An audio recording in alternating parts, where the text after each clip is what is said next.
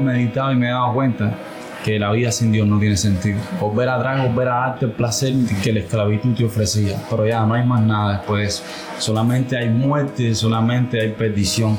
En ese lapso de tiempo de estar frío, estando dentro de la iglesia donde nadie piensa que estás apartado, hay muchos apartados. Y yo uno. De ahí es reflexionar hacia dónde voy a ir. como dice la canción, ¿a dónde iré Jehová sin ti? ¿A dónde iré?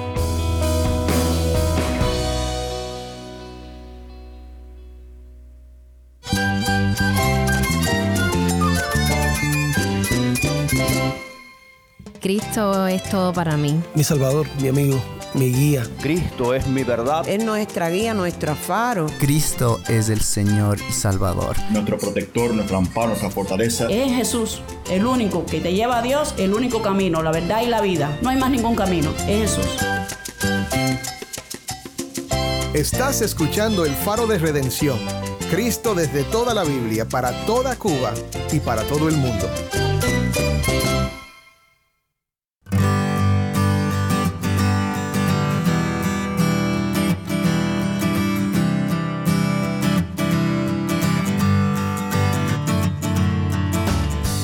Soy el pastor Dani Rojas, el director y locutor del Faro de Redención.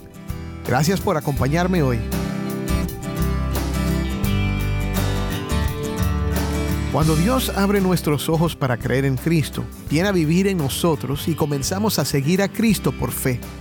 Hoy concluimos nuestra serie especial de una semana titulada He decidido seguir a Cristo, donde escuchamos poderosos testimonios de personas que por medio de la gracia de Dios han tomado la decisión que cambia la vida, la decisión de seguir a Cristo y no volver atrás. Son historias personales que apuntan a la gracia y glorifican al Señor.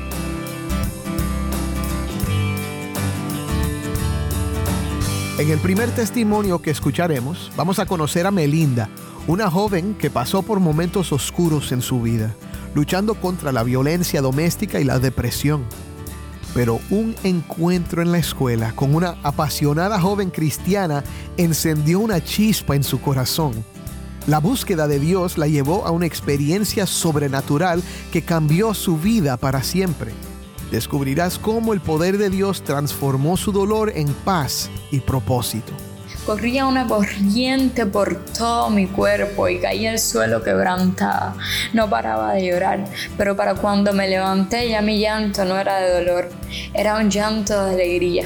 Sentía paz como si algo en mí fuese cambiado. Fue en ese día que entendí que Dios era más real de lo que el ser humano podía imaginar. El segundo testimonio, conoceremos a David, un hombre que experimentó un giro extraordinario en su vida. David abandonó un trabajo que le ofrecía seguridad económica para servir y trabajar sirviendo a Cristo. Aunque lo tildaron de loco, no se arrepiente de nada. Su historia te inspirará a confiar en el plan de Dios, incluso cuando parece que todo se desmorona. Yo le decía, le voy a servir al Señor, y muchos me tildaron de loco así no puede ser. Otros me ponían la mano en el hombro, bueno, que te vaya bien, te apoyamos. Pero cuando decirle al mundo, al trabajo, a la seguridad, a, todo lo que te pueda dar estabilidad, voy a servirle al Señor, a gente me de loco. Dice, ¿qué vas a hacer? Dice, voy a servir en los hospitales, voy a estar allí con el necesitado, voy a estar allí con el, con el que me necesita. Sé que estos testimonios nos recuerdan que no importa cuán lejos estamos de Dios, el poder y la gracia de Dios son poderosos para redimirnos y transformarnos. Prepárense para ser inspirados y conmovidos por estas historias de fe y transformación.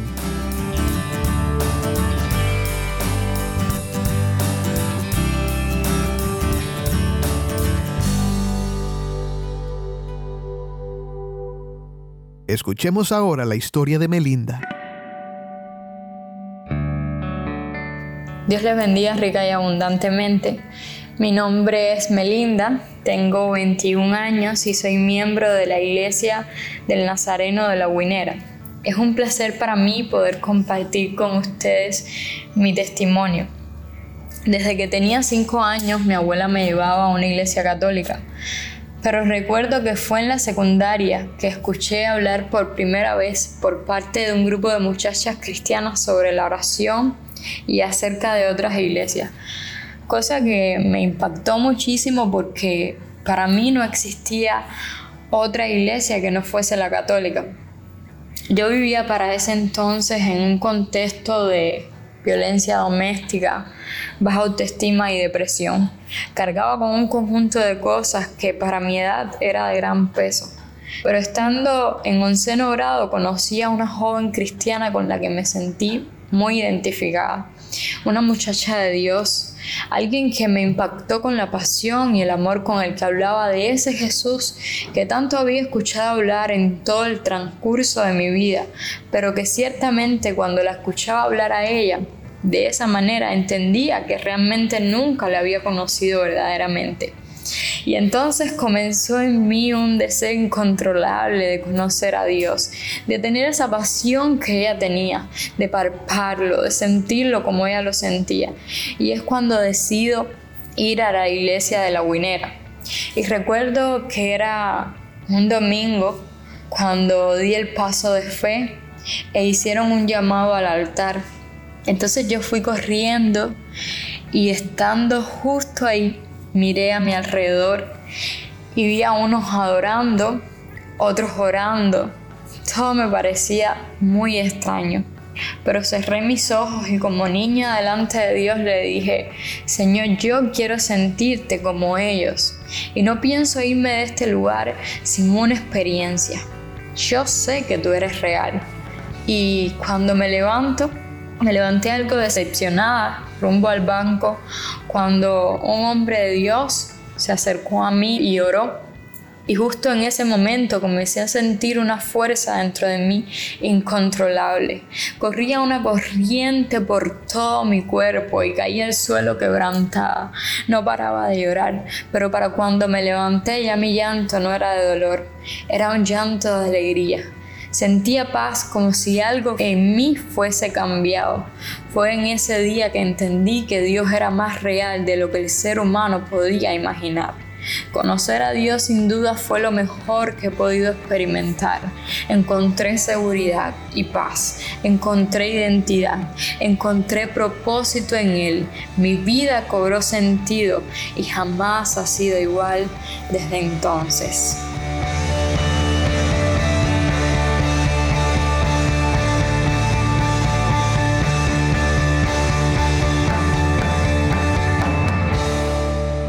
¡Wow! ¡Qué testimonio tan poderoso! Es muy cierto que cuando Cristo nos alcanza, nuestra vida jamás es igual. Así lo vemos en la siguiente historia también.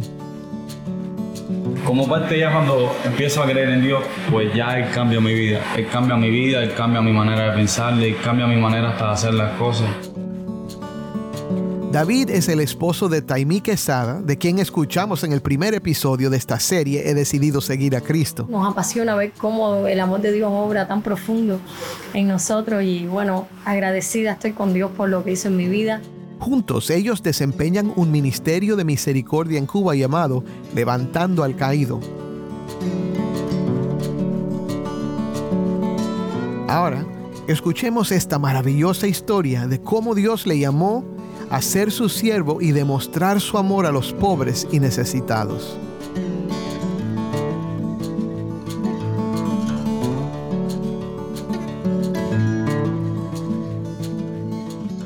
Siempre supe que había una necesidad en mi corazón cuando estaba en el mundo de conocer a alguien. Yo, yo siento que en esta vida tengo que conocer a alguien. Una vez me fui a consultar a un babalao y me dijo estas palabras.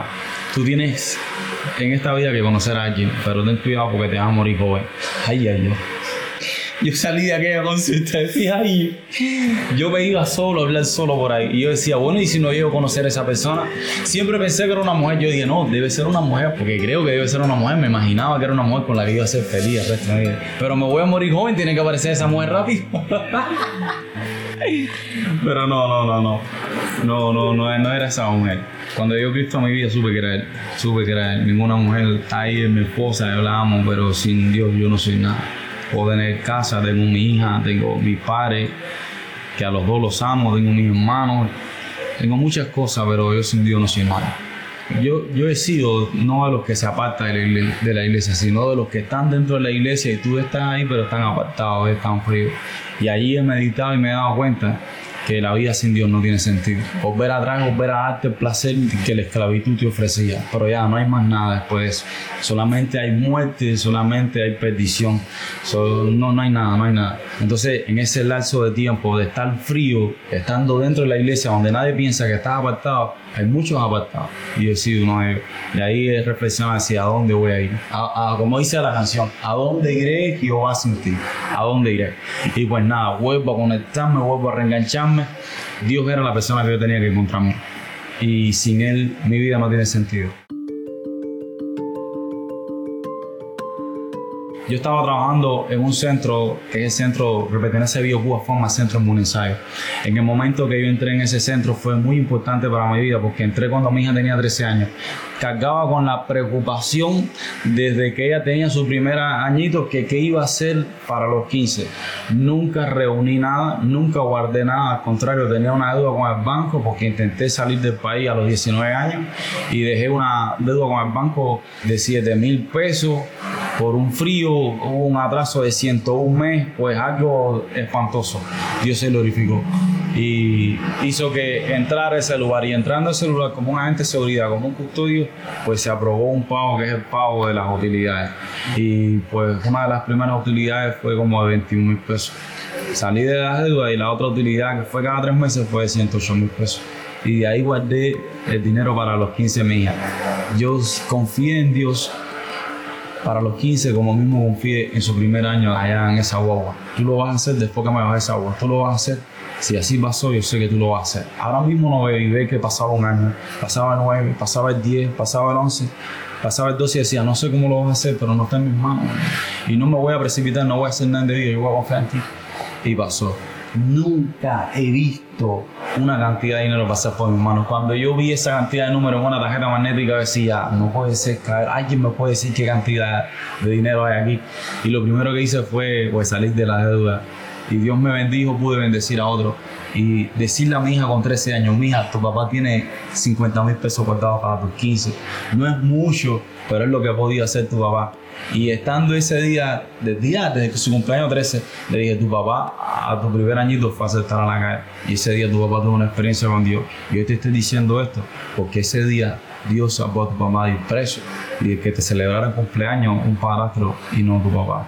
Y hoy estoy aquí, ¿ves? Eso es mío para que tú creas en el Dios que salvó y rescató a tu papá. Yo fui un hombre perdido. Y pues mi hija, todas estas cosas las guarda en su corazón. Ahora mismo no le cree así, le sirve al Señor, pero está mirando, está mirando y está escuchando lo que está pasando con la vida de su padre pues estando en el centro ensayo, pues dejan de, no, no dejan de pagar las utilidades, pero las utilidades empiezan a mermar después que Lady cumple 15 años. Empiezan a mermar, y no por el hecho de que haya, hayan mermado, decaído, sino la condición del país está atravesando por una, por una situación difícil. crisis, ahora mismo el país entero.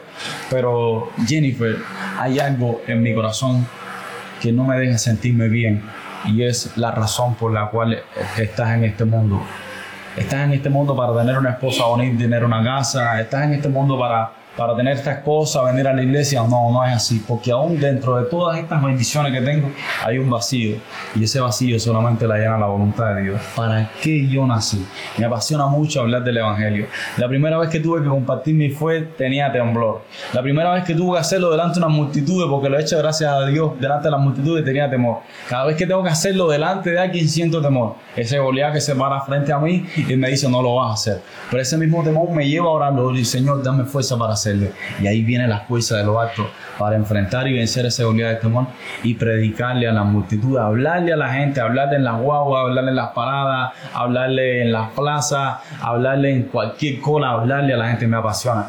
Pero estando dentro en el centro inmunizario, pues me sentía bien, tenía dinero, lo tenía todo, había seguridad y estabilidad en mi casa, pero había un vacío en mi corazón.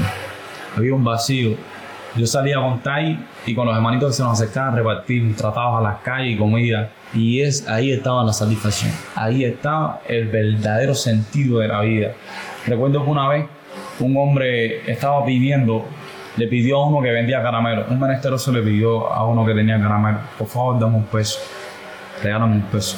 Y de los caramelos recuerdo que lo miró así. Eso fue antes de la COVID. Y le dio el peso. Se lo dio. Ahorita estaba trabajando y le dije a Tai, en un, che, un Porsche Flow, lléname las manos chicharritas y échame ahí dos o tres pedacitos después. Y fui a donde estaba este hombre. Y cuando estaba él me acerqué y le dije, oye, ¿te gustaría compartir esto conmigo? Me dijo, sí, sí, sí. Y yo le doy y se lo doy todo. Ah, todo, sí, sí, sí. Y cuando él le recibe todo así, me mira y me dice, yo te conozco. Y, y, y, yo por dentro de mí diga, no seas mentiroso, tú no me conoces, si es la primera vez que me acerco a ti. Pero le dije, ah, sí, me conoce, ah, está bien. Ah, le dije, ¿de dónde me conoce? Me dijo, cada vez que tú me ves, tú me vas a comer. Cada vez que tú me ves, tú me vas a comer. Le dije, ah, ah, ok, bueno, mira, escucha esto. Este, eh, disfruta esto, disfrútalo. Y me fui. Y cuando llegué, de donde él estaba hasta donde, hasta donde estaba ahí eran un par de pasos, quizás 15 menos 20 pasos. Cuando llegué a donde él estaba, él me volvió, a, me volvió su palabra, ya lo dejé, me volvió su palabra a decirme dentro de mí, yo te conozco, cada vez que tú me ves, tú me das de comer. Y entonces quien me habló fue el Espíritu Santo y me dijo, yo te conozco, cada vez que tú me ves, tú me das de comer. Y cuando se lo estoy diciendo a le digo, el Señor me va a hablar y me va a decir que, que Él conoce, conoce, me conoce. Y me quedé así impactado y pensé que era una locura lo que Él me estaba hablando, pero ahora siento en mi espíritu que Él me conoce. Y entendí que esta obra de llevar el Evangelio y llevar, levantar al caído y al necesitado, me he sentido más cerca de Dios que estando bien ataviado, con una camisa bien apretada, subido en un púlpito, predicando. Allá afuera hay necesidad, donde están aquellos que Dios quiere que tú te acerques y aquellos que Dios verdaderamente conoce, que los conoce en secreto, limpiando eh, ese fecales, eh, aguantando la bolsa de suero, de guardia de un hospital porque está acompañando al necesitado. Y en el centro un ensayo decía, oh, este trabajo me ocupa, ya me bendigo, me bendigo porque yo creo que fue el momento de Dios para los 15 de Lady, de mi hija, pero ahora siento un vacío. Y le dije Señor, Señor, necesito que tú me muestres, no quiero seguir aquí, no porque no quiera o porque existe una cosa mejor, sino necesito trabajar para ti, necesito trabajar para ti y apareció levantando el caído. Cuando apareció levantando el caído a tiempo completo, pues ahí se, aparece bueno, la confrontación. Espérate un momento, es volver a saltar al vacío. ¿Cómo te vas a sostener? Estás en un trabajo que la gente llega a la puerta y a la reja de ese trabajo y dice, oye, no hay trabajo por ahí. He visto miles de personas tratar de entrar a ese lugar. Tratar de entrar tan siquiera para barrer el piso de ese lugar. Porque era un lugar que ahora mismo le ofrecía seguridad. Digo, eh, es un lugar que ahora mismo tiene una estabilidad, ¿me entiendes? Y le puede aportar a la persona que esté ahí. Nadie que esté ahí pide la baja. Nadie que esté ahí pide la baja con sus, cinco sentidos. ¿eh? Nadie pide la baja. Pues yo le dije al centro en ensayo, me voy, le voy a servir a Dios. Cuando, en el trámite que me daban la baja pasaron como 15 días. La gente me decía, ¿qué vas a hacer? Porque cumplía bien mi trabajo. La gente como que se enamoró de mí. ¿ve? Le, hablé, le hablé del Evangelio a muchos científicos, pero eh, a nadie pude convencer. Dios es quien hace la obra, pero sí dejé la semilla en muchos corazones, en el cocinero, en el jefe, en el científico, en el de las matemáticas. Muchos, muchos les hablé. Dios hará la obra en su momento. Pero cuando ellos sabían que me decía, ¿qué vas a hacer? Yo le decía, le voy a servir al Señor. Y muchos me tildaron de loco. Así no puede ser. Otros me ponían la mano en el hombro, bueno, que te vaya bien, te apoyamos. Pero cuando decirle al mundo, al trabajo, a la seguridad, a, a todo lo que te pueda dar estabilidad, voy a servirle al Señor, la gente me tildaron de loco. Entonces, ¿qué vas a hacer? Dice, voy a servir en los hospitales, voy a estar allí con el necesitado, voy a estar allí con el, con el que me necesita. Y quiere que te diga algo. Desde que le dije a Dios al trabajo, eh, siempre apareció, bueno, David, ¿cómo va a ser? Porque los presidentes de la obra te dan un sustento de 5 mil pesos, pero la situación te dice, no, no, espérate, la situación está más crítica con 5 mil pesos. Ni siquiera se pestañea en estos tiempos, ¿me entiendes? Pero yo he visto la mano de Dios. Yo he visto la mano de Dios y no solamente para con mi vida, sino para con la vida de mis hermanos. Porque yo me pregunto, ¿cómo le hacen ellos si tienen las mismas necesidades que yo? No ha faltado el alimento en casa. Ahora las bolsas de pan cuestan 130 pesos de, de, 60 que costaba antes y siempre hay pan en la casa. Hemos tenido para dar y para bendecir a otros y, y ¿cómo se llama esto? Y no ha escaseado el alimento. Por eso te, tenía que cerrar con esto. Le puse la mano en el arado y fue la mejor decisión que tomé. Me siento súper orgulloso de pertenecer a, este grupo por el calor que, que dieron mis hermanos. Y no solamente eso, sino porque sé que le estoy sirviendo a Dios. Y esa es mi realización y mi sentido en esta tierra.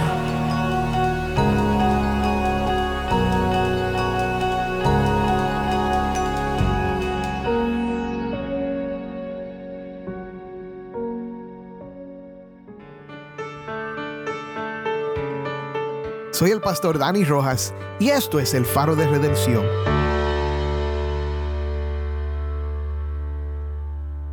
Espero que estos testimonios de fe te hayan inspirado a reflexionar sobre tu propia historia. Oremos.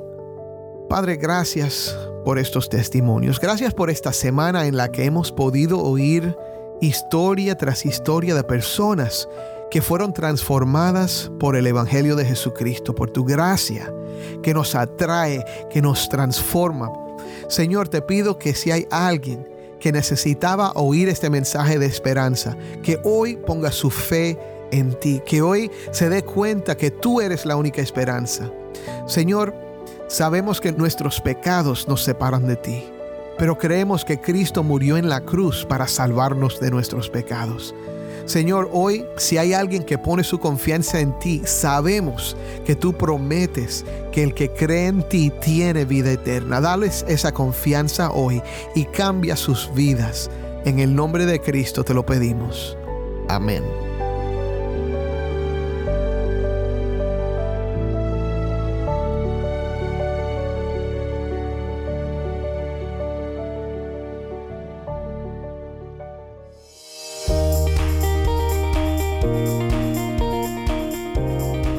¿Tienes una historia que contarnos sobre cómo el faro de redención está impactando tu vida? Mándanos un correo electrónico a ministerio arroba elfaroderedención.org. De nuevo, ministerio arroba elfaroderedención.org. Y no olvides buscar el perfil del Faro de Redención en Facebook, Instagram y Twitter, donde encontrarás diariamente más recursos para animarte en tu fe.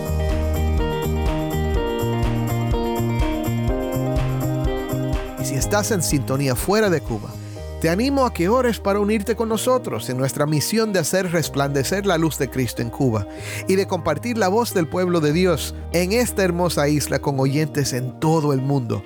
Para hacer tu donativo a este ministerio apoyado por personas como tú que aman a Cuba y aman a Cristo, visita nuestra página web elfaroderedención.org diagonal donar elfaroderedención.org diagonal donar. El Faro de Redención es ministerio de Haven Ministries. Nuestro productor ejecutivo es Moisés Luna. Desde Cuba, nuestra productora de contenido cubano es Jennifer Ledford. A cargo de nuestras redes sociales, Mariana Warren. Soy el pastor Dani Rojas y esto ha sido el Faro de Redención. Te invito a que me acompañes la próxima semana. El Faro de Redención, resplandeciendo la luz de Cristo desde toda la Biblia, para toda Cuba y para todo el mundo.